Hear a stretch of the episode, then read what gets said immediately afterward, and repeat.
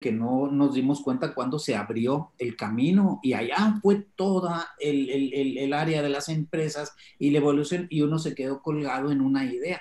Qué importantes son todas este tipo de eventos como este de Kotler, ¿verdad? Bueno, de Kotler, de toda esa pandilla enorme, 70 decías, ¿verdad? Yo no tuve la, suerte de estar allí. Eh, estuvo Rodolfo Losé, creo que también tú, Román, estuvo Lupita Zúñiga, la presidenta de ASPAC. Ella estuvo comentando en alguno de nuestros foros en ASPAC sobre los temas tan interesantes, pero estos foros, ¿cómo nos ponen en, en el pensamiento ideas que, híjole, que, que no se nos hubieran ocurrido a solos nunca, ni en años luz, me explico no se nos hubieran ocurrido nunca. Y si ponemos en, en, juego todas estas 70 mentes trabajando, generando, pensando, analizando, lo que sale de allí, la verdad que ni aunque quisieras, ni buscándolo hubieras podido llegar a esas, a esas eh, eh, eh, ideas. Entonces, qué bueno que suceden estas y qué bueno que nos pongan aquí, aunque nos asusten, ¿verdad? Pero ahí están esas frases, esos insights. Totalmente. Voy a aprovechar un, pequeño paréntesis porque ahorita que, tuve el problema de desconexión, parece que se, había cortado la transmisión en vivo, nada más para eh, volver a poner en contexto, que quede aquí para los que están aquí viéndonos en YouTube, que eh, el día de hoy es el cuarto el, perdón, el segundo capítulo de la cuarta temporada y estamos hablando del eWorld Marketing Summit de Kotler eh, and Partners, un evento de talla mundial que acaba de pasar el 6 y 7 de, noviembre, que fueron 48 horas seguidas de conferencias. Y les venimos a traer lo más eh, importante. Ya comentamos aquí de este insight tan eh, escabroso, ¿no? Tan, tan escabroso. Pero después nos llega y nos dice Kotler dice, ¿no? De, dos a cuatro años se va a, recuperar la industria. Dice, el impacto, hay, gente que, estaba diciendo, muchos expertos, ¿no? Que dicen, eh, en este año, a finales del año nos vamos a recuperar o, va a pasar eh, pronto.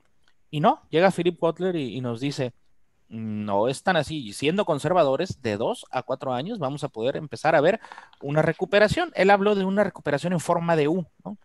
Yo la verdad, ahí sí, en economía no soy, no soy muy, muy, muy experto, por ahí si hay alguien que sepa mucho de finanzas, creo que tú, Rodolfo, ¿no? Tienes maestría en finanzas. Sí, este pero, pero no sé por qué dos a cuatro años, ¿no? O sea, pero la, curva de la U, ¿no? Eh, la recuperación es, un proceso de recesión y de recuperación que forma una U. Habló de la U de la B, ¿no? Y, y luego de de la B.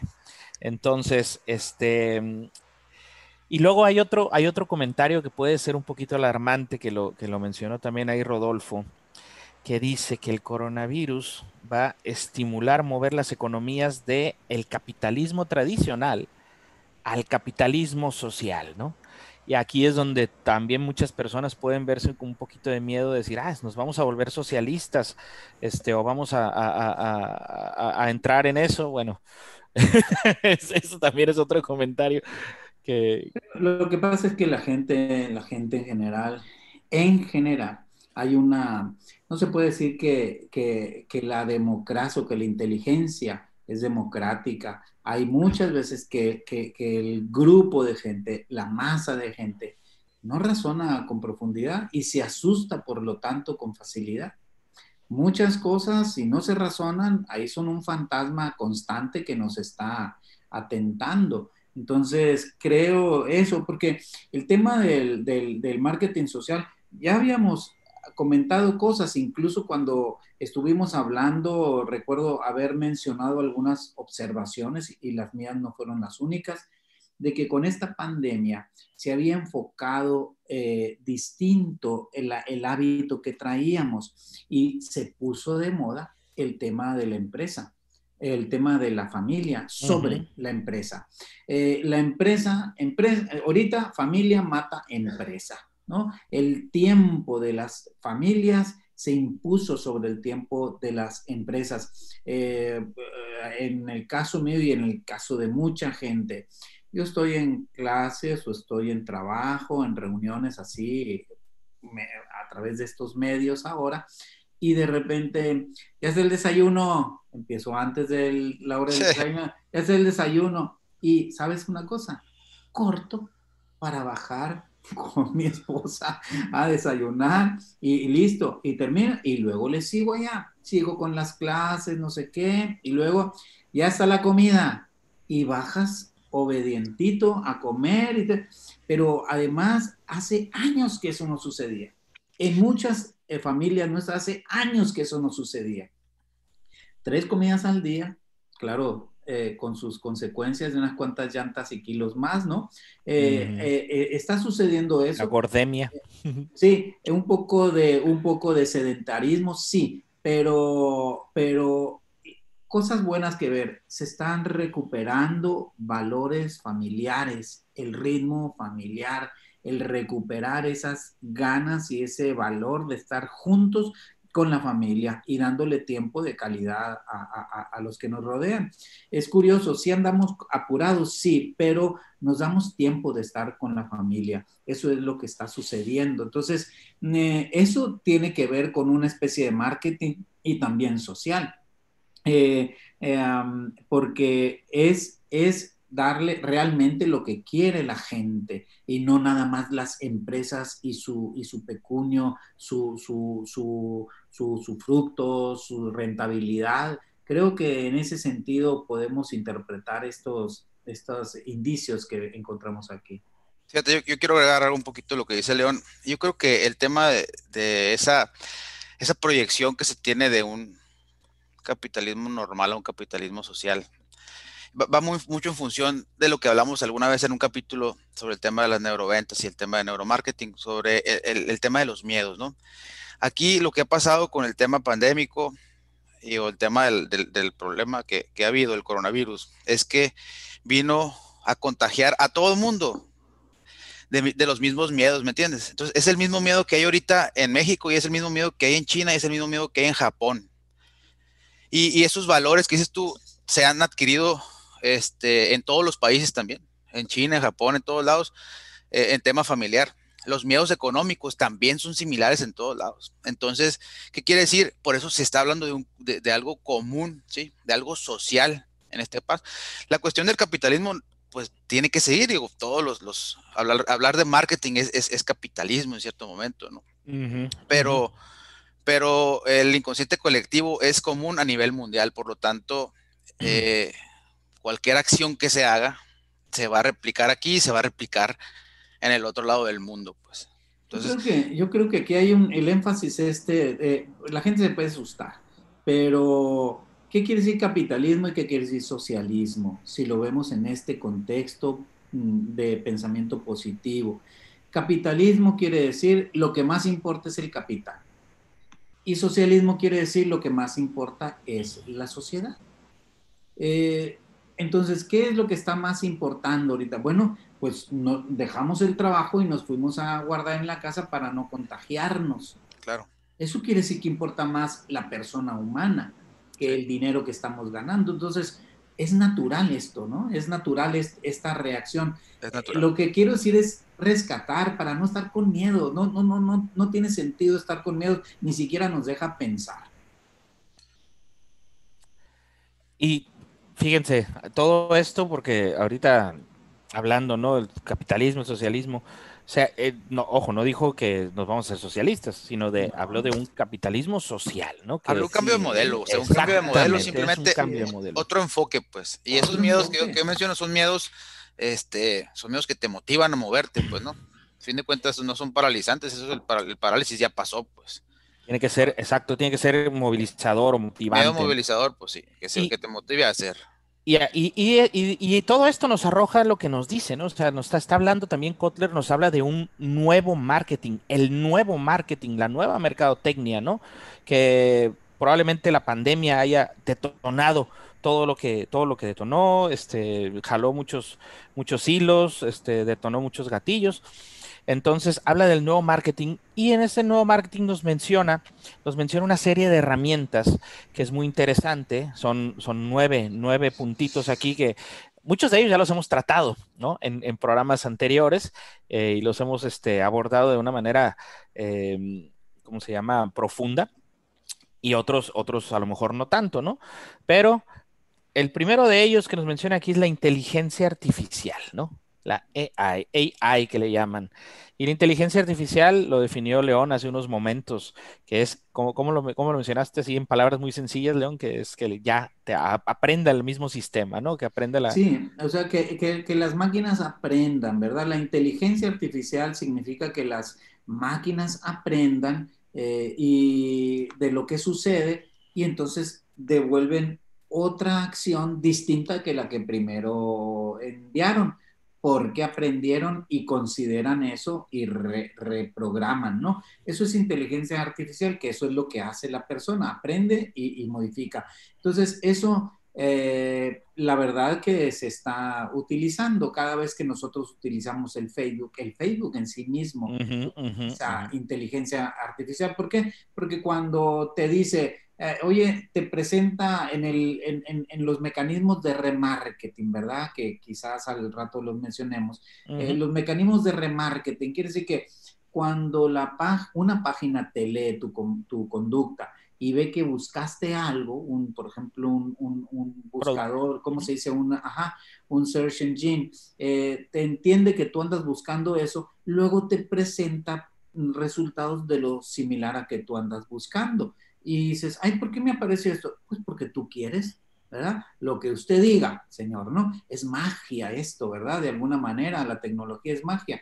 Pues lo que tú andabas buscando te lo ponen allí así.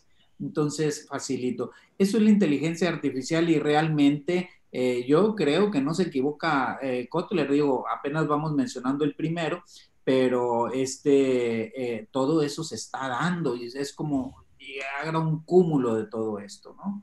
Por ejemplo, están haciendo en, que yo creo que van varios, eh, varios de los puntos que vamos a tocar, este, este puede caber el ejemplo, pero por ahí en Walmart y Chevrolet en Estados Unidos están haciendo unas pruebas para el delivery, donde van a automatizado, ¿no? Automatizar la entrega, o sea, de tal manera, ahorita tienen a un, tienen una persona que se está yendo en el vehículo, pero solamente supervisando, ¿no? Las pruebas. Pero la idea es de que el carro, en cierto momento, solo vaya y deje las cosas al, al punto y la persona que ya esté en el domicilio se identifique con un celular y me imagino que códigos QR o no sé cómo lo van a hacer y pues ya recoges tus cosas, ¿no? Entonces, eso es automatización, eso, eso es, eso es inteligencia artificial, ¿no? Este... Ahí, en unos Walmart ya, ya te cobras solo, ¿no? Hay, hay este mm, ah, cajas en las que ya no hay cajero, ¿no? Todo, todo, eso tiene mucho que ver. Por ahí Amazon. No puedes ¿eh? pasar los nueve puntos en, en, compartir la pantalla. No, cómo no, cómo no, déjame. Déjame ponerlos por aquí. para irlos viendo. Porque luego hay unos que están, hay unos que están ligados. El siguiente punto que vamos a ver está muy ligado al primero. ¿Sí? Aquí lo voy a poner. Ok. Que este es el primero que vimos, ¿no? Si se alcanza a ver bien, ¿verdad? Sí. Ajá. El segundo eh, habla de sensores, de realidad aumentada, realidad virtual, robótica, NLP, que viene siendo este el lenguaje, em, ¿cómo se llama? Ay, se me, se me natural, las natural, language natural, language process, proceso de lenguaje natural, y los chatbots, ¿sí? Los chatbots, que es un tema muy utilizado. De hecho, por acá, por acá, por Sonora, hay un chatbot que utiliza precisamente inteligencia artificial eh, que te dice eh, a través de ese chat te dice dónde, eh, a qué horario va a pasar la, basura en tu, en tu colonia. Está bien suave. Eh, casi no lo conocen, pero es una iniciativa muy, muy, muy padre, ¿no? Entonces, este, van muy ligados estos dos puntos, ¿verdad? Y la automatización del marketing también. A final de cuentas, todo esto es utilizar tecnología, que yo creo que la tecnología, y lo hemos dicho antes, es el, detonante o el, aquello que va marcando la pauta, ¿no? En todo lo que se va a hacer. Ejemplo, ¿no? Pues el, cómo ha evolucionado el, teléfono, el teléfono desde los teléfonos de discos, que por ahí salió un video donde ponen a unos, este, ya centennials, creo, a, agarrar un teléfono de disco y no saben cómo usarlo. No sé si lo han visto ese video por ahí. Está muy gracioso.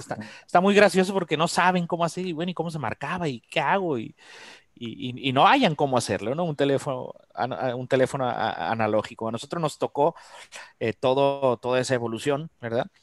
Por ejemplo, para, para efectos a lo que tenemos ahora. Para efectos de las marcas, este, eh, y qué es lo más de, eso que, del segundo punto. Lo más aplicable, no sé si ustedes este, coinciden conmigo, pero es el tema de, de los chatbots, ¿no? Porque a lo mejor robotics, pues depende de lo que te dediques, ¿no? Sí, sí, el, ramo médico, pero por ejemplo el chat, es que el tema del chat marketing por medio del WhatsApp, y hay WhatsApp normal y WhatsApp business. Entonces, desde programar una simple respuesta que sea ad hoc a lo que tú estés haciendo, ya estás utilizando, bueno, ya estás utilizando una de las herramientas del nuevo marketing de Kotler, ¿no? Pero esa es una, una serie, una cadena de programaciones para utilizar un buen chatbot, ¿no? Y aparte te tienes que conectar todas las herramientas, las redes sociales, ya sea notas, LinkedIn, este, Facebook, Instagram y el mismo WhatsApp. Entonces, este, eh, porque a veces de robótica, perdón, ¿Eh? el, tema, el tema de la robótica, decías, eh, sí, tiene una clara aplicación el tema médico muchísimo, ¿no?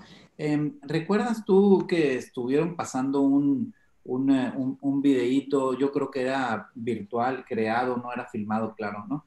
Entonces, donde uno llegaba, así como llegara una gasolinera, un surtidor, pero eran tres o cuatro, así llegaban carros distintos, y entonces abría la ventanilla y pedía, y allá arriba unos robots eh, juntaban los productos, compra los, y te la los mandaban por allá por abajo, allá, todo ocurría ahí arriba, venía por aquí por abajo y un, pues un robot, no, no en forma humana, pero sí un robot, te entregaba esos paquetes, los subías al carro, ya te habían cobrado con la tarjeta y todo eso. Entonces, hay mil aplicaciones. Eh, ustedes conocen esas, eh, lo que ya se está haciendo también. Eh, ahorita mismo hay esos modelos. Llegas tú en tu carro a estacionarte y, te bajas y lo coge algo de abajo el carro. un elevador. Y, lo, lo, sube y allá, allá arriba lo acomoda. ¿Quién sabe dónde quede? pero tú cuando tú llegas y lo pides, pues el robot te lo trae, lo trae y te lo pone allí, ¿no? No se equivocan nunca, porque nunca se equivocan los robots, ¿no? Entonces, eh, todo esa, ese mecanismo que es la combinación de la programación, claro, de computadora, pero en la mezcla con las, los mecanismos para mover físicamente las mm. cosas, ¿no? A mí se me hace apasionante todo ese mundo. Y todo lo que se puede hacer. Yo creo que las mismas ATM, el Automatic Teller Machines, son un robot, ¿verdad? Y son, robots. ¿eh? ¿verdad? Son robots. Son robots, de hecho tienen mecanismos físicos, es software mezclado con hardware a final de cuentas y desempeña una tarea y que te dé los billetes y todo eso, que por cierto luego vamos a hablar del nuevo billete de 100 pesos por ahí también, que ya no sé si ya lo vieron que lo sacaron en, formato, en formato vertical. A ver si ah. tengo por aquí. Digo, miren, la, influencia de las redes sociales que ahora hasta el, hasta el billete, decía el chiste, ¿no? El billete de 100 pesos ya está en formato stories, ¿no? Así, ya está en formato vertical. Pero totalmente, ¿no? O sea, esa, automatización, los cajeros automáticos son, son robots, ¿no? A final de cuentas. Y, y, lo que dice Rodolfo, aplicado al marketing, lo que más utilizamos y es una herramienta de la cual ya hemos hablado son los chatbots. Los chatbots es, es una combinación de automatización o semi-automatización con inteligencia artificial, con tecnología, ¿para qué? Pues para poder nosotros este, aprovechar y hacer más fácil y más potente todo, todo el proceso de mercadotecnia. Voy a aprovechar aquí para mandar un saludo a los que están acompañándonos. Vemos a Lupita Zúñiga, Leonardo. Eh, yo sé que ustedes dos también estuvieron por aquí. Eh, cualquier comentario que quieran añadir también nos va a enriquecer mucho. Está Marta, Martita, este, Luis, Evelyn. Eh, aquí si tienen alguna duda, este, pueden este, utilizar el chat y los que están en YouTube no los alcanzo a ver, pero este, también pueden, pueden preguntar, eh, tener alguna, cualquier duda o comentario que quieran, que quieran hacer. Mira, aquí está Lupita. Lupita nos saluda. ¿eh? Está interesante. Eh, presentamos aquí para los que no la conozcan. Ella es la actual presidenta de presidente. Ya, ya me queda la duda si es presidente o presidenta, ¿no? Mm. Pero es la, la, la manda puedes más. Decir, puedes decir presidenta. Si ya hay colegos y colegas, ah, entonces ya hay presidentas y Colego De ASPAC, de la Asociación Sonorense de la Publicidad. ¿Cómo estás, Lupita? Qué gusto, qué gusto que nos acompañes hoy. ¿Qué tal? ¿Qué tal? Muy buenos días, bueno, tardes para todos. Sí, también aquí muy interesante lo que están comentando. Tuve la oportunidad de estar en el Summit y, muy cierto lo que decía Rodolfo, o sea, los dolores nuestros en Latinoamérica, en México, en Sonora particularmente, son los mismos dolores que tiene alguien en Pakistán, en Japón, en la India. Y creo, francamente, que lo que aquí se propone, y particularmente en, estas, en esta mesa, en términos de marketing, no estamos nada perdidos ¿eh? con respecto a lo que se está haciendo eh, a nivel mundial. Mi, preocupación sí fue también un poco de lo que decían, ¿no? De León, del tema de cómo tendríamos que dejar de hacer lo que estamos haciendo en el mismo negocio. Yo creo, tal cual coincido con León, es hacer esto, pero hacerlo mejor, ¿no? Y siempre mejoran, porque todo es perfectible, ¿no? Totalmente. Y por ahí vamos a llegar también a ese punto. Lupita, bueno, ya, ya, ya, ya, que, ya, que, ya que te tenemos aquí en vivo, ¿qué es lo que más te llamó a ti la atención del Summit? Me, me, me interesa. Y por aquí si está Leonardo y se quiere aventar también, que yo sé que también participaron. Eh, ¿Qué es lo que más te llamó a ti la atención del, fíjate que esa, esa parte será porque, bueno, eh, curiosamente entre las entradas y salidas de, de las, estas sesiones interminables, esta parte del capitalismo social sí llamó un poquito mi atención, ¿no? Em, la, la, perspectiva también que dio la persona de, de Italia, el, el CEO el de Pepsi, ¿no? de Pepsi sí. Eh, los temas, eh, que bueno, no, no, tengo mis notas aquí a la mano, pero eh, em, el encargado de la Asociación de Marketing de los Estados Unidos, creo que habría que retomar algunos puntos de, data valiosa que también él, él dio. Este, y, y, que nos da una perspectiva diferente pues de lo, de lo que viene, ¿no? Para mí lo más claro es el reafirmar cómo eh, nosotros mismos como consumidores ya eh, somos diferentes. Entonces, ya el consumidor, por donde quiera que lo veas, es distinto. Entonces, pues obviamente tenemos que comunicar distinto. O sea, por eso es que pues hay que hacer lo que nos gusta mejor para comunicar mejor. Totalmente de acuerdo. Muchas, muchas gracias, Lupita. Y bien, ya se nos integró aquí Leonardo. Qué gustazo, Leonardo. De hecho, fue gracias a ti, ¿no? Que me, que me enteré yo así de, o que me animé a, entrar al Summit, ¿eh? porque no, no, no tenía pensado, pero realmente fue muy, muy, muy interesante. ¿Cómo está, Leonardo? Muy bien, gracias. Buenos días a todos. Fíjate que este tipo de ejercicios eh, que, ayudan al conocimiento es bien importante.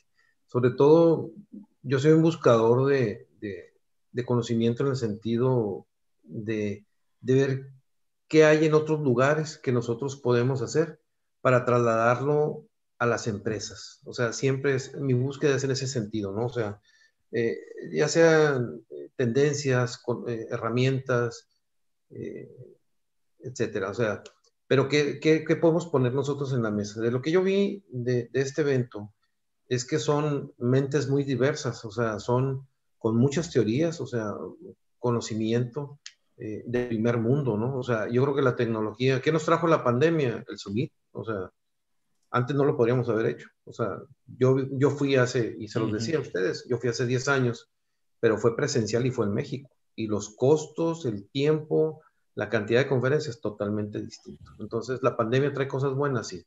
¿Por qué? Porque nos obligó, eh, hay, un, hay, una, hay un dato ahí que en dos meses avanzamos 10 años En, el uso de la tecnología, ¿no? Entonces, eh, de las grandes cosas que a mí me deja, todavía tenemos la oportunidad, eh, yo creo que vamos a tener 30 días aproximadamente para consultar todo el material que tenemos eh, yo hice una, eh, vi algunas, no terminé de verlas todas, pues eran 48 Imposible verlas todas, imposible verlas todas. No, iba a dormir en 48 horas, cerca de 60, 70 expositores durante 48 horas, pero de lo que, del tema, hay una palabra que a mí me llamó mucho la atención, que se repite y se repite y se repite. Y se los voy a decir así con, con letras mayúsculas, confianza. La palabra confianza se Se repetía y se repetía y se repetía. Sí, sí, sí, muchas cosas, ¿no? Hay, hay, cosas que, que, hay que hacer y, y, marcan tendencia, pero la palabra confianza vuelve a tomar un, un, sentido eh, enorme dentro de todo esto y confianza en todos los sentidos. ¿eh? Confianza en, en, en, las empresas, confianza eh, a nivel familiar inclusive, confianza en las autoridades, confianza en el gobierno, confianza en, esos liderazgos que están ahorita eh, ahí dispuestos a, compartir. Entonces, la palabra confianza, yo creo que si no generamos confianza, yo creo que vamos por un camino muy equivocado. No importa el tamaño de la empresa, no importa el, ingreso, eh, el, dinero que se tenga. Yo creo que ahorita la pandemia nos, nos puso a todos en ese, en esa línea, ¿no? Donde todos somos afectados, o sea, de una u otra manera, ¿no? O sea, la gente que tiene muchísimo dinero, pues sí, sí tiene mucha lana, pero no puede salir. O sea, no, entonces, de cierta manera nos, nos puso en un, en un, sentido muy parejo. Hay diferencias, ¿no? Definitivamente. Pero te digo, sí, todos nos afectó. Entonces, la palabra confianza, yo creo que es algo que tenemos nosotros que tratar con mucho, mucho cuidado y fomentar, sobre todo fomentarlo, ¿no? En, en, en las empresas una empresa que no sea confiable en este momento está muerta. Pues. O sea, una, una empresa que, que, tú llegues y te sientes inseguro, que no toma las medidas de salud, que, que, el producto no está bien manejado, que su imagen no es la adecuada, que, que no, que no está en, la, en, todo lo que es el ámbito de, digital, porque si, si, hay una primicia, ¿no? Si no estás en digital no existes. no, te puede dejar, no te pueden dejar con duda, ahora sí, ¿no? Y, eh, las empresas no, no, no, pueden dejarte con duda de si existen, si son, si no son. Y también yo creo que es importante eh, comentar el tema de la confianza, pero también en uno mismo y en su propio negocio, ¿verdad? Porque por ahí, hablando de recuperación, por ahí uno de los insights que, que comentó este Kotler es que mm, algunos, algunos van a sobrevivir y otros no, ¿sí? Por supuesto, sí, sí, sí. sí. Que, es muy evidente, ¿no? Había datos locales que el 30% de los restaurantes en Sonora desaparecen. Mm, sí, eso es una realidad. La hotelería está, está pasando por un, por un, por un este, trago muy, muy amargo. Pues pero, pero yo te puedo decir que, que hay solución, sí, sí hay solución. Lo que pasa es que muchas veces tienes que reconvertir el negocio, ¿no? A veces ibas en un sentido, pues ahora tienes que ir en otro, ¿no? ¿Por qué? Porque te tienes que adecuar. La gente a nivel internacional no está, no está viajando, o sea, no puedes entrar a Europa. O tienes que, o si vas, tienes que durar 14 días en, en, encerrado. Entonces, ¿qué es? O sea, si, si, si, si tú como empresario buscas eh, eh, ¿qué, qué hacer, tienes que levantar tus ojos y ver el contexto global. Porque, ¿qué están haciendo en otras partes? Nutriéndose del, turismo local. A que ese turismo que se puede mover este, de, de, cuatro horas por carretera. Esa es la primera instancia. Y tú te pones a pensar este, e, en lo local, lo que tenemos aquí en Sonora. Bueno, pues sí, es cierto, pues tenemos ejemplos que, que, pueden ser inclusive hasta exitosos, ¿no? En la pandemia no a todos les va mal, es definitivo. O sea, hay ganadores y perdedores, ¿no? Entonces, los ganadores naturales, pues definitivamente tienen que ver con la salud, tienen que ver con, la alimentación, con la agricultura, todo esto que son, que eso no dejó de, tener demanda, ¿no? Pero también vemos casos exitosos donde se están reconvirtiendo. Lo que pasa es que esa, confianza que tú mencionas, Leonardo, y, que por ahí reforzó Román, tiene que ir acompañada de un arduo trabajo, ¿no? De un cambio de mentalidad interesante y este no le puede dejar todo a la, confianza, ¿no? Y, pero sí es trabajar más suelto, digo, las cosas se tienen que ir adaptando y uno tiene que adaptar como, como lo hemos hecho, ¿no? Y crecer en el corto tiempo, como lo hemos también comentado. Pero pues por eso hay una, una serie de pasos ahí o herramientas que, dejó por ahí este Kotler y que son los que traemos aquí. Si no las, si no las seguimos así, pues vamos a ser de los muertos, ¿no? En cierto momento. Hay un ingrediente que se llama la parálisis el que, que está paralizado va a desaparecer, o sea, va pero volando, o sea, lo van a, los que se muevan, los que busquen, y, y, y, es doloroso y hay pérdidas. O sea, en este camino está habiendo pérdidas. Pérdidas en todos los sentidos. pérdidas humanas, pérdidas de negocio, pérdidas de ingresos, pérdidas de muchas cosas. Entonces, eh, el, tenemos que pagar un costo y hay que hacerlo, pero, pero moviéndonos, pues, o sea, eh, hay que construir, terminar de construir el avión ya volando, ¿no? O sea, vamos a terminar de poner los asientos y le vamos a poner, es que así es, o sea, ya no es el tiempo que tienes que, que tener todo construido, ya el, el, el, el avión completo, este, para poder volar, ¿no? O sea, lánzate, prueba. Lánzate, prueba, ajusta, mide, avanza, mide, pregunta, platica con la gente, qué es lo que necesita, qué dolores tienen los clientes, o sea, tienes que moverte, o sea, la parálisis no puede ser. Tenemos, este, por ejemplo, casos que, que, son empresas muy pequeñas que se están moviendo, le están buscando, o sea, y con bajos presupuestos, o sea, muchas veces eh, el hecho de que sean geográficos, tienen que entenderlo y, oye, es que no estoy, no, no me veo en todo, en toda la ciudad. A ver, ¿tienes sucursales en toda la ciudad? No, pues tengo una allá en el sur. Pues dediquémonos al sur de la ciudad. Pues, Exacto. ¿Para qué gastas en todo? Si te puedes focalizar, puedes hacer cosas distintas, o sea, hay mucho por hacer. Yo digo que, que sí hay mucho por hacer. Eh, ojalá y las empresas este, sí volteen a ver, a, también hay que buscar la especialidad. Yo creo que hay un tema de colaboración, también ese es un tema que, se repite en, las, en, las, en las conferencias, un tema de colaboración. Estamos en tiempo de colaborar, tenemos que colaborar entre nosotros. O sea, yo tengo una colaboración, la agencia con, con, con ustedes, este, con, con, León hemos trabajado algunos proyectos, o sea, entre nosotros no, podemos, estamos colaborando.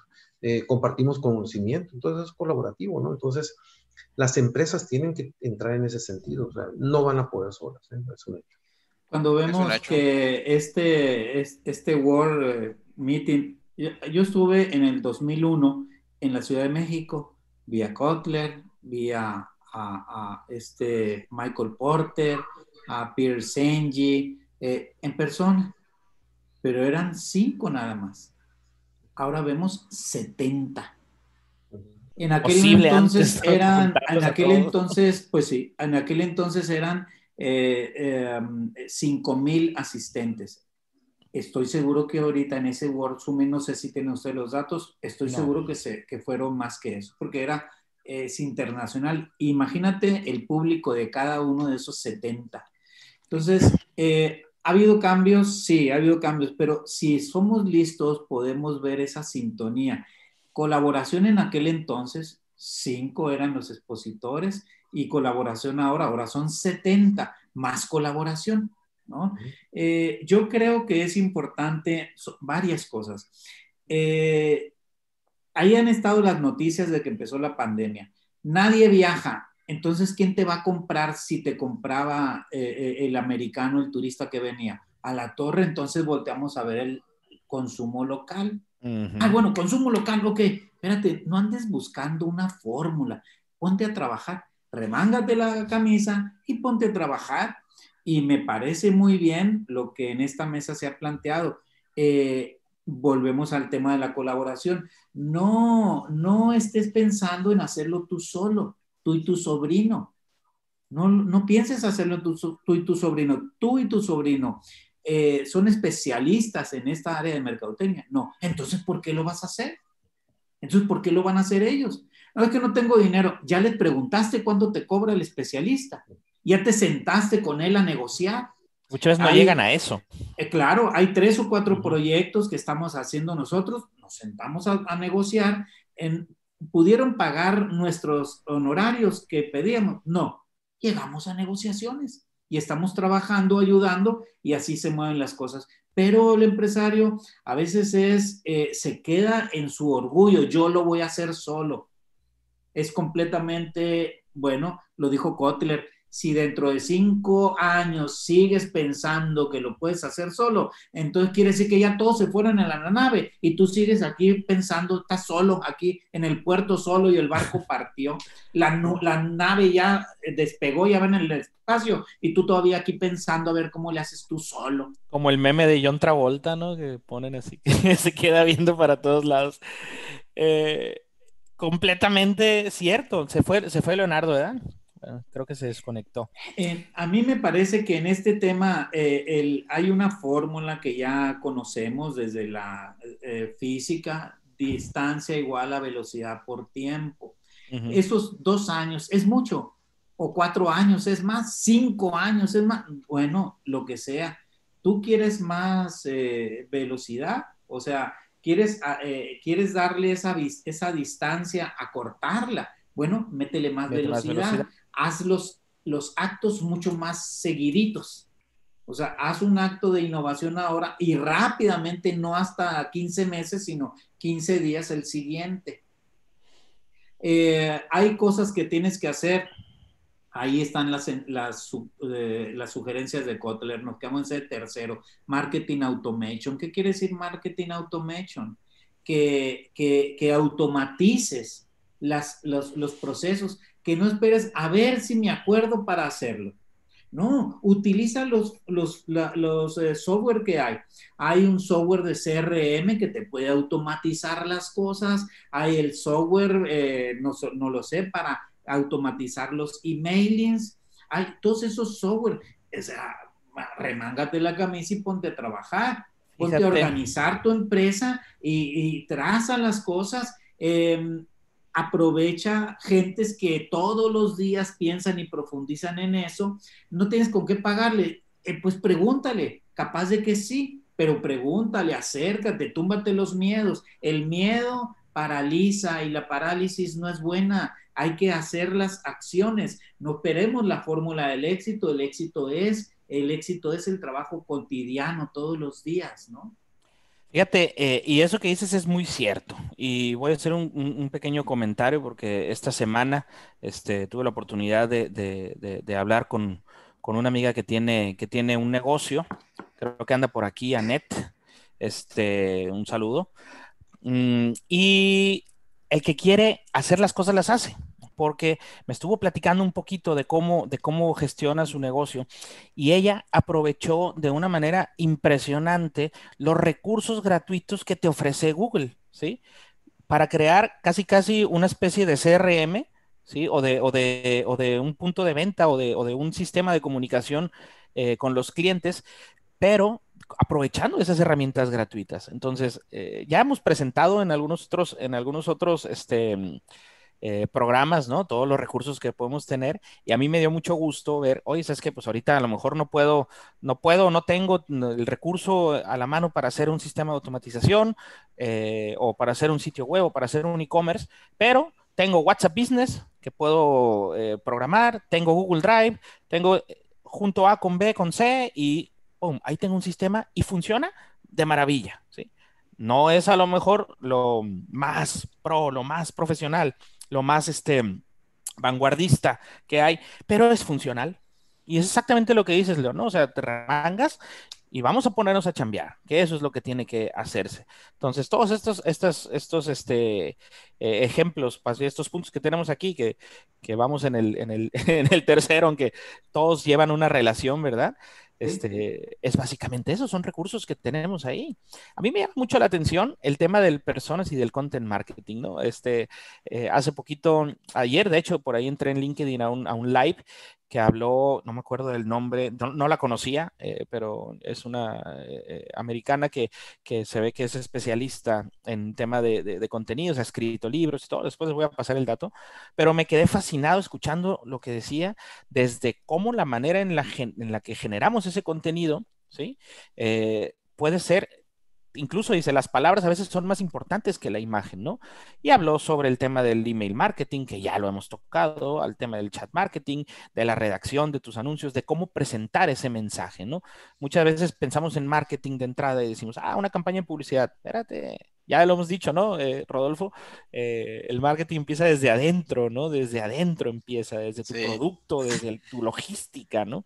Entonces, este tema de personas y el content marketing eh, es lo que también ahorita nos comentó Lupita, ¿no? es dirigirlo, dirigirlo a a quien tiene que ser dirigido, y lo comentas también, León, ¿no? O sea, segmentarlo, dirigirlo a quien tiene que, a quien tiene que ir. Y eso hace 10 años era imposible de la manera en la que lo podemos hacer ahorita, yo creo que era, era, era imposible, ¿no? Y ahorita yo creo que tenemos eh, una serie de recursos gratuitos de pago, eh, integrados, este, sueltos, que si nos ponemos un poquito así, ahora sí, como dice León Tecito nuevo, a remangarnos las, las mangas, vaya la redundancia, ¿no? A ponernos manos a la, obra, la camisa y hacerlo, ¿verdad? Es que hay muchos recursos que están allí gratuitos. Qué padre que pongas este eh, tema, porque dicho por nosotros quizás digan, ah, bueno, pues ellos saben y, ¿verdad? Ahí lo, lo tienen muy, muy por la mano. No, no, no, no. Alguien del público, alguien eh, que ni siquiera eh, armó algo para venir a contarlo, sino es un ejemplo real. Qué bueno que ese ejemplo nos está diciendo, ahí en Google había un montón de cosas y las hay. Eh, puedes hacer tu tienda eh, eh, con los recursos de Google Sites, tu tienda. puedes hacer encuestas, puedes hacer um, una landing page con recursos de Google Drive que no te cuestan nada hasta ese nivel, ¿no? todavía con todos esos recursos gratis que ofrece Google. Entonces, es, es meterle cabeza, creo que tiene que ver con que tengas muy definido a dónde quieres ir, qué es lo que crees que necesitas, qué andas persiguiendo. Si no hay una pregunta, no hay una respuesta. Entonces, creo que es importante definir esos objetivos. Em, todo esto que traemos, todo esto que hemos ido mencionando, son principios, a fin de cuentas, ¿de qué se trata este, este juego? Este juego se trata de, vender se trata. Eso, es lo que te preocupa. Bueno, pues para vender a alguien, alguien, el que tú creas, primero tienes que identificar quién crees que te, que te puede comprar. ¿Para qué le vas a ofrecer algo a alguien que no te puede comprar? Entonces tienes que hacer un ejercicio, identificar quién te puede comprar. Ya lo tienes localizado, ya lo tienes identificado, acércate a él y, y ofrécele, enséñale, oye, yo tengo algo que creo que te interesa, mira, es esto ¿Te interesa? Sí, ah, bueno, pues yo te lo puedo proporcionar. Y entonces empieza esa, ese mecanismo de interacción. Eh, una vez que se compra, que el que eh, accede, se convence, te lo compra, se lo entregas y luego confirmas que él esté contento. Bueno, todas esas acciones que dije se pueden hacer digitalmente y si se pueden hacer digitalmente se pueden automatizar y si se pueden automatizar entonces se puede hacer en lugar de una sola vez mil veces en un instante, mil veces en un mismo momento, cosa que es imposible hacerlo en físico. En físico. Entonces creo que ahí hay muchas cosas, pero no nos perdamos buscando a ver cuál es el mejor software, el que sea, cuál es el mejor el que te funcione. Para una, así es el que funcione. Lupita, eh, tienes el micrófono silenciado, ahí está. Sí, sí, justamente eh, es lo que quería comentar, pues vuelvo al tema que les mencionaba hace ratito con, con la, el, el, insight que a mí me quedó mucho más marcado es el tema de, de los nuevos consumidores, ¿no? O más bien de cómo hemos cambiado como consumidores, porque herramientas así como las que mencionas que están disponibles y hay muchas y, y la tecnología nos brinda eso, pues. Pero volvemos a lo mismo, o sea, ¿a quién le vas a vender y cómo le vas a vender si después de esta pandemia muchos consumidores nos hemos dado cuenta que, pues que cada vez necesitamos menos para poder tener una vida feliz, por ejemplo, ¿no? De cómo nuestra preocupación eh, va dirigida más hacia otros canales en términos evidentemente de salud, ¿sí? de sustentabilidad, de, eh, comer de manera más sana. Entonces, es, es, esta parte que va desde el replanteamiento del producto que ofreces, ¿sí? hasta la identificación precisa de tu buyer persona, de tu consumidor, que ya no es el mismo que hace un año, pues, ¿no? Entonces, eh, las herramientas están ahí, pero los consumidores es lo que a mí me parece que es el, el punto de vista, más bien, es eh, el motor de todas las acciones en términos de marketing eh, que deben, deben, hacerse así con... y ahí, fíjate que... Ah, perdón. No, de hecho te voy a pasar la palabra, Rodolfo, porque eso que está diciendo Lupita entra directamente con el neuromarketing.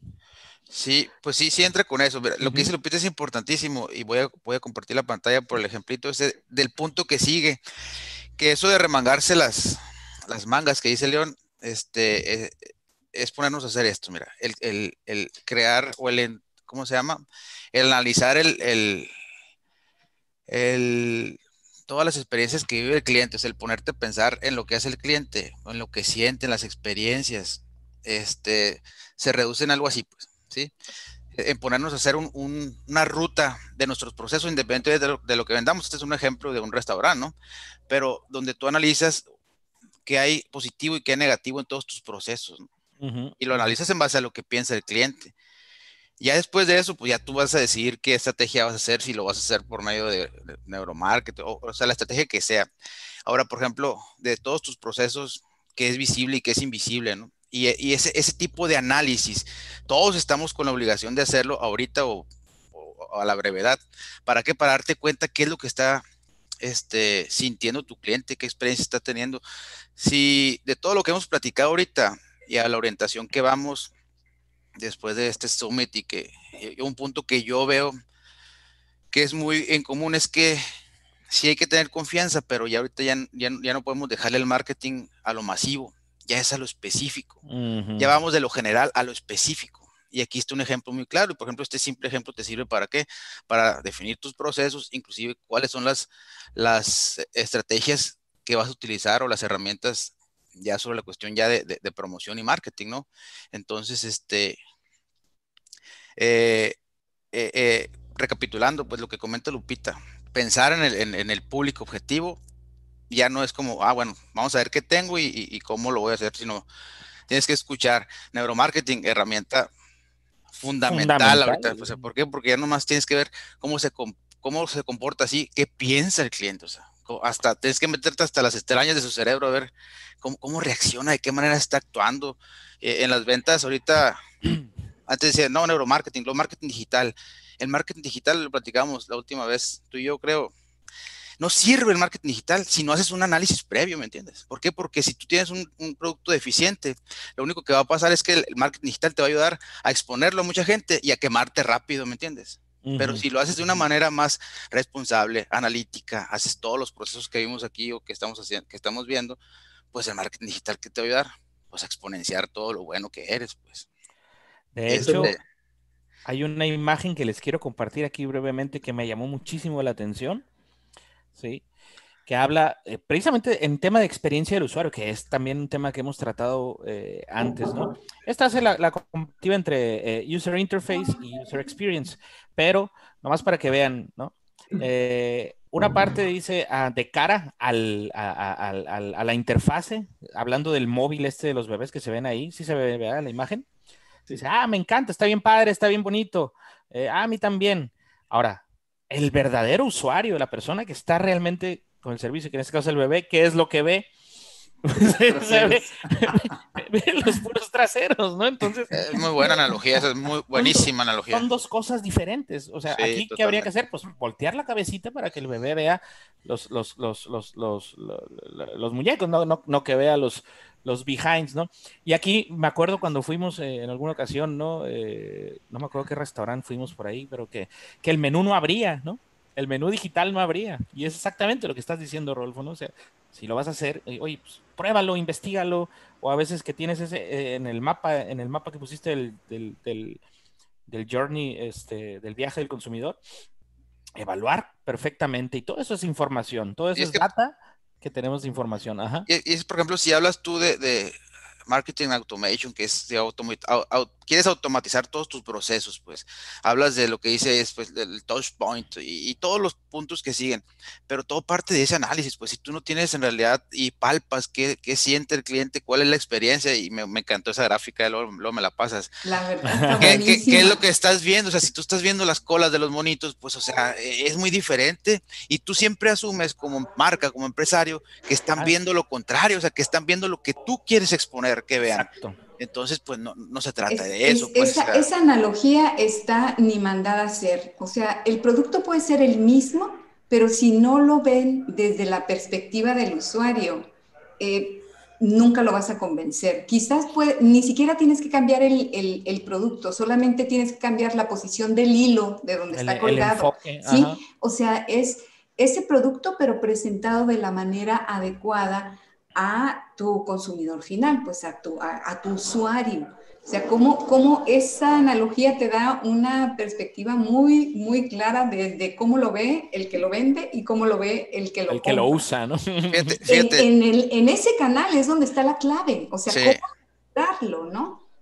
Y fíjate qué importante lo que estamos mencionando, porque, eh, y todo va junto con pegado y tiene como una, como una tendencia, ¿no? Ya que analizas esa parte del, cliente, ¿sí? De tu cliente. Ahora, ¿por qué te ponen aquí, Kotler, personas y content marketing? ¿Y por qué te pone influencer marketing? Porque ahorita las marcas ya no te conectan nada más con un gráfico, ya no te conectan con un texto. Sí te leen, pero cada vez la gente es más, a cierto punto somos más flojos, ¿me entiendes? Ya no nos gusta leer tanto. Entonces, ¿qué pasa? Te ponen a un face marketing, o sea, yo, le llamo face marketing ahorita que es influencer, o sea, te ponen personas que hablan por tu marca y que en cierto momento va a conectar más, por eso hay tanto video, por eso el video subió tanto el auge, ¿no? El cerebro se hizo más cómodo y prefieren que te expliquen las cosas a que leas, pues, como antes, ¿no? Entonces, es parte, de, es parte de, lo que, de lo que estamos viviendo, ¿no? Mándale una hay, hay, un, hay, un hay un tema. Eh, yo creo que no hay muchos marketing. Marketing es uno solo. Sí, sí, exactamente, totalmente. marketing digital, marketing online, no, no, no, marketing es uno solo. Sí, cierto. Lo que pasa es que va y termina bajando en ciertos eh, medios distintos, o sea, no es marketing publicitario, ni es marketing radial, ni es marketing online, o sea, por Dios, o sea, es marketing, marketing. Es marketing. El, el, tema es que bajan diferentes plataformas. Ese es uno. Algo que hicimos nosotros cuando empezó la pandemia yo nos llevó un mes más o menos en entender, un acomodarnos un poco, fue eh, sugerirle a los clientes que cambiaran la narrativa. Tenían que cambiar la narrativa y, y, el primer mes que de algunos de ellos que estuvimos trabajando, dejamos de vender. O sea, dejamos de vender los productos que siempre nos obligan a estar vendiendo, vendiendo, vendiendo. O sea, los restaurantes siempre hablan de platillos. La gente no va por los platillos. O sea, los platillos buenos, ¿sí? pero lo que envuelve el concepto o lo que está buscando la gente en ese momento es lo que está encontrando en ese lugar. la experiencia. y repite, la experiencia. Entonces, ¿por qué demonios en redes sociales hablamos de platillos, de platillos, de platillos y no hablamos de experiencia, platillos, eh, logros, amistades, amor, desamor? O sea, por Dios, hay mil temas que hacer.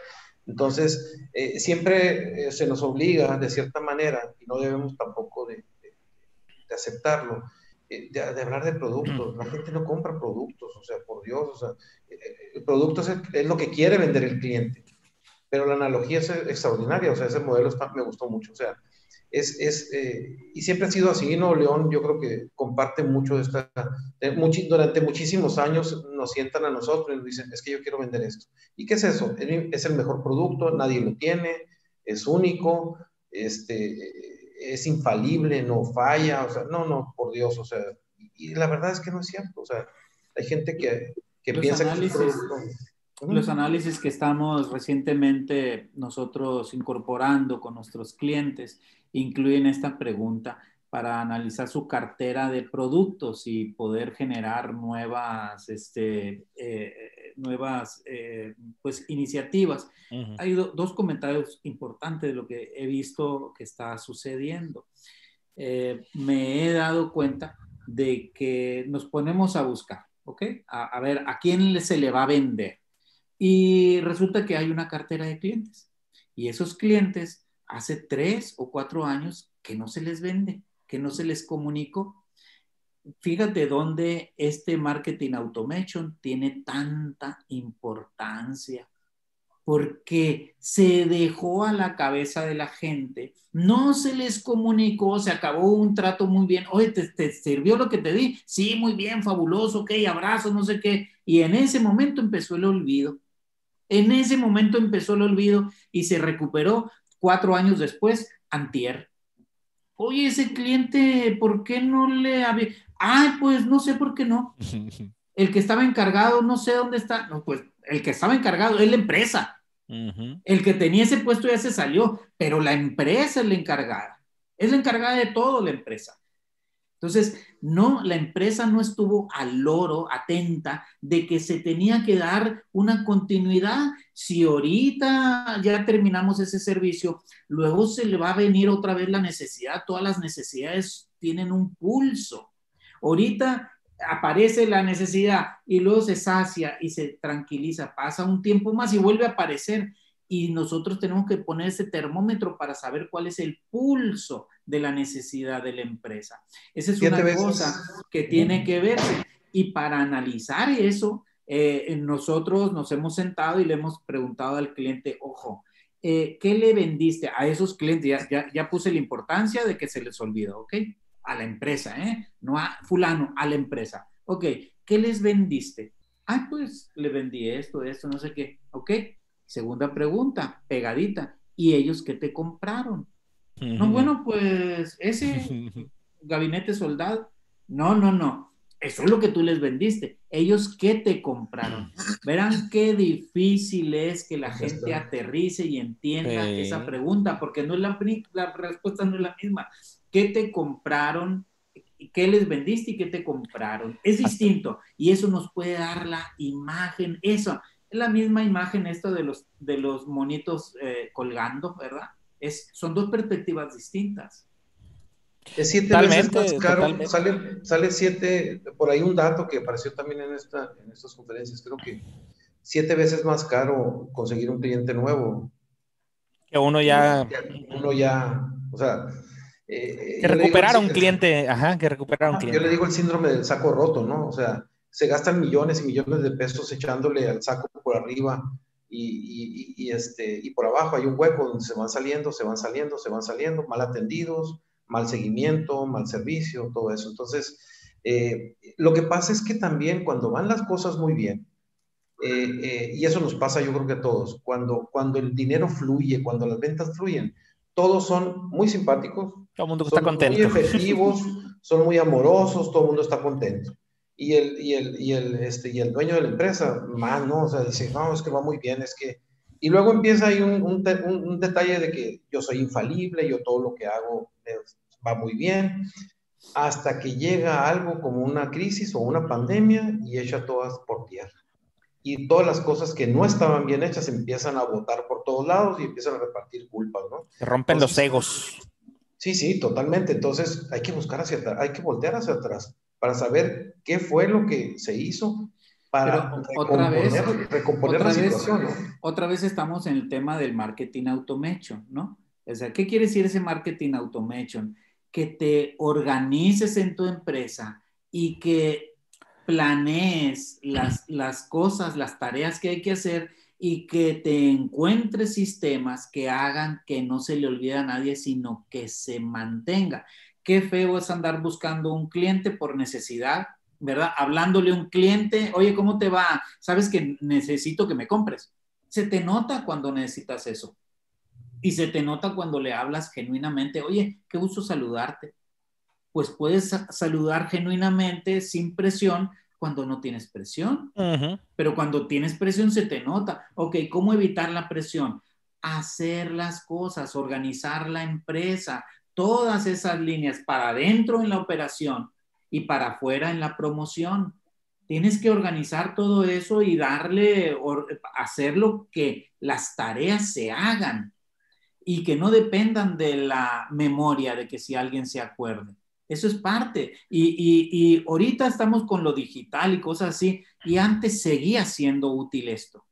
Seguía siendo útil esto. Es decir, la esencia, me gustó lo que decía Leonardo, el marketing es una sola cosa, es la creación de las relaciones con los clientes. A veces lo harás con, por teléfono, a veces lo harás por correo, a veces tocando una puerta, esos son medios nada más, pero el que esté uno orientado a crear esa relación, ahora, en esa relación, ¿qué le vas a dar? Ah, entonces también hay que orientarse hacia adentro para organizar la empresa, para hacer cosas buenas.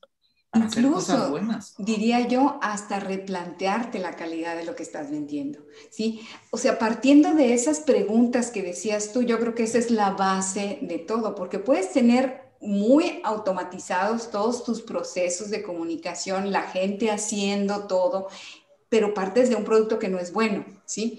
O sea, eh, yo puedo decirles que me he enfrentado también con clientes en los que por más buena la estrategia de ventas que tengas, si, lo, si el producto que está atrás eh, no es bueno.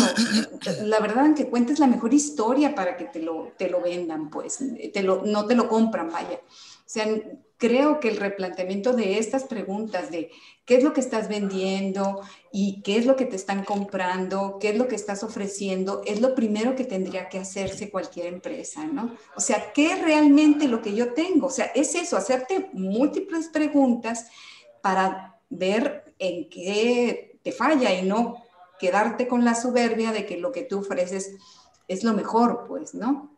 O sea, de esas experiencias hay que aprender, ¿no? Exacto. Y, aquí les voy a platicar, hace, ayer precisamente estuve en, comunicación con, en una videoconferencia, en un Zoom, este, y salió el tema de, con un cliente, ¿no? Y es que mi producto, eh, la mayoría es boca a boca, dice. Este, la automatización por redes o por chat, como que no me late mucho, me dice, porque es boca a boca. Y bueno, entonces, ya platicando así en forma, bueno, ¿y cómo es el boca a boca ahora? ¿Cómo es el boca a boca ahora? El boca, el boca a boca, las redes sociales han traído, han cambiado ese boca a boca porque eh, al final de cuentas es que te lo diga alguien de confianza, ¿no? Entonces, si yo pongo algo en mi muro en Facebook, por decirlo así, es como si se lo estuviera platicando a todos ellos y ah, lo hace León, ¿no? Lo, lo comentó ahorita. Multiplica por mil todo lo que puedes hacer en persona o en físico uno a uno, ¿no? Entonces, si quieres boca a boca, pues da de qué hablar, ¿no? Y, pero no descartes, le digo, las redes sociales, no descartes el, chat porque es el nuevo boca a boca, implementando precisamente todas las eh, actividades eh, eh, o todas las herramientas que estamos viendo aquí en la lista que, nos compartió este Philip Kotler en su, en su evento, ¿no? Qué, interesante y qué padre que ah, seamos más cómplices ahora, ¿no? Este, que estemos cinco. se me hace muy padre. Parece un conocido programa deportivo que yo conozco. y, que, todos nos sentimos así. ¿Quién es Faitelson? Eh? Ah, sí. ¿Quién, era? ¿Quién era? Oye, este, pues estamos ya llegando al final del programa, nos extendimos un poquito, eh, eh, maravilloso. La verdad me quedo, me, fíjense el, el, el Summit, todo lo que cada uno de los puntos que tiene que hemos platicado, todo lo que da y hemos cruzado ahorita con tanto experiencias personales como eh, insights y como dijo Lupita, no andamos tan mal, ¿no? No andamos tan perdidos en las tendencias globales. Probablemente los negocios que ustedes tengan, probablemente eh, lo hablamos en la primera temporada, ¿qué pasó con la pandemia? Se perdieron los clientes, los clientes, los clientes, o sea, las empresas no sabían dónde estaban sus clientes ahora, ¿sí? Entonces, nuestro trabajo como profesionales del marketing, que todos los que estamos aquí nos dedicamos a eso, em, y vivimos con, de y por eso, ¿no? Eh, pues es nuestra obligación, nuestro compromiso de ayudar a esas empresas a que reencuentren su rumbo, a que se reactiven, a que tengan esa, esa actividad. Y lo hacemos, lo hacemos este, pues, de la mejor manera eh, que sabemos hacerlo y una de esas de esos compromisos que nosotros como profesionistas tenemos o como profesionales del marketing es seguirnos eh, capacitando, seguir aprendiendo, seguir estudiando, seguir implementando. Entonces, eh, a mí me da mucho gusto el poder estar ahorita reunidos eh, hablando de este evento de talla mundial que pasó hace, hace unos escasos días y estar aquí con ustedes en, en este programa. Muchas gracias. Quiero concluir en algo. Sí, este, adelante digo, por los futuros que van a ver el programa en cierto momento, porque ahora está en YouTube, ¿no? Por eso, digo, ya somos youtubers casi. Todo ya, ya, crecimos, ya crecimos. Digo, ya tenemos una imagen más padre y todo ese rollo, ¿no? fíjate, lo que, lo que yo quiero concluir básicamente es que el marketing, y te lo comenté hace ratito, el marketing ya no es como antes, porque ya no es tan subjetivo como lo pudieran llegar a ver antes, tanto los empresarios como las mismas marcas. Ya no sabes qué, organizaste una campaña y lánzate una activación y no sé qué, ¿por qué? Porque iban al, al, masivo, ¿sí?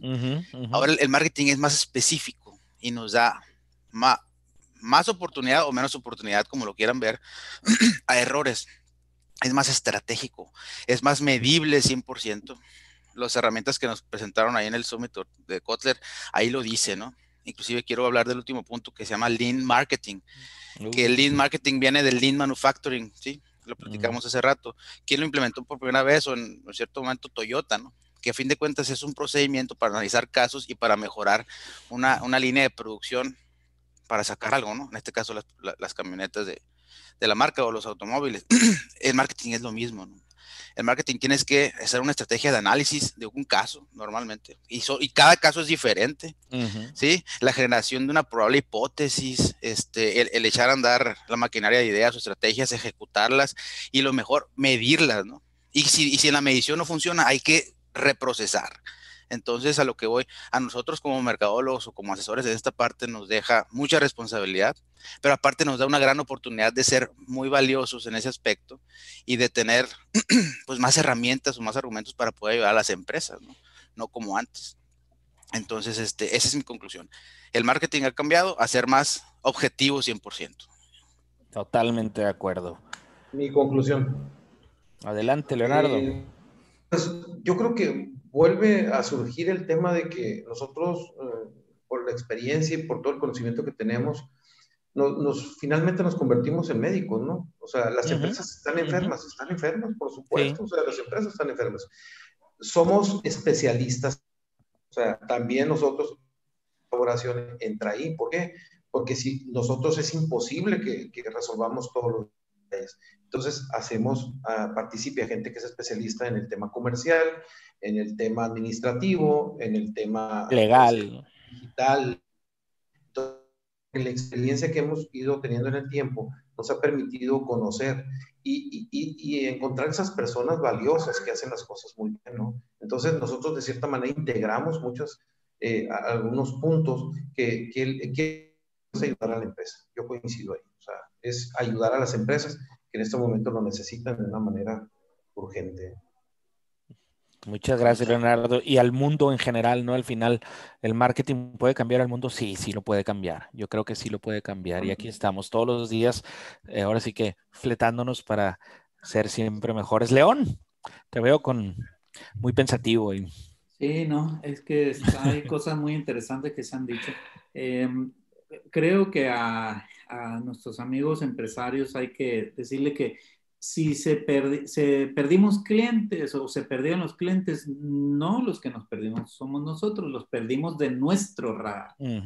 Ellos andaban en las avenidas de asfalto y siguen andando en las avenidas digitales. Eh, están muy eh, conectados a un móvil, entonces tiene mucho sentido algunos yo creo que dos o tres hemos, hemos eh, dedicado directamente al tema del mobile marketing. Eh, pues en ese sentido e, e, es, eso, anda ahí el buyer persona, sí, y anda en un celular, esa es su tabla de surf, ahí anda. Entonces hay que, hay que llegar allí. Em, hay que hacer cosas muy distintas. Bueno, hay que hacer las cosas que si no las habíamos hecho, hay que hacerlas limpiar nuestra empresa, barrerla, ordenarla, eh, eh, surtirla, darla a conocer, facilitar el intercambio, sea físico o virtual. Pero eso es lo que hay que hacer. Entonces, eh, ahora, hay herramientas, sí, hay herramientas para lo físico y herramientas para lo virtual. Entonces, creo que hay que sintonizar, estar conscientes, agarrar la onda, remangarnos la camisa y ponernos a trabajar.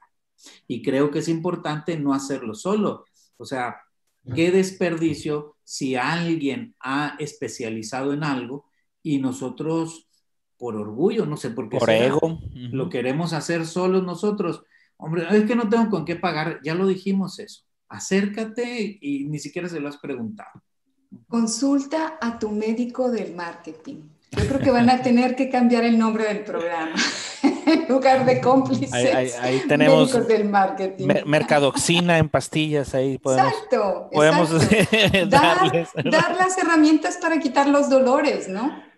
y es la intención, es la intención de este, de este programa. Eh, repito, nos da mucho gusto estar eh, viernes, viernes tras viernes. El viernes pasado eh, tuvimos ahí unas complicaciones técnicas, no, no, no estuvimos, pero eh, llegamos reformados, ¿no? Llegamos con página web, que se las recuerdo, es www.cómplicesdelmarketing.com.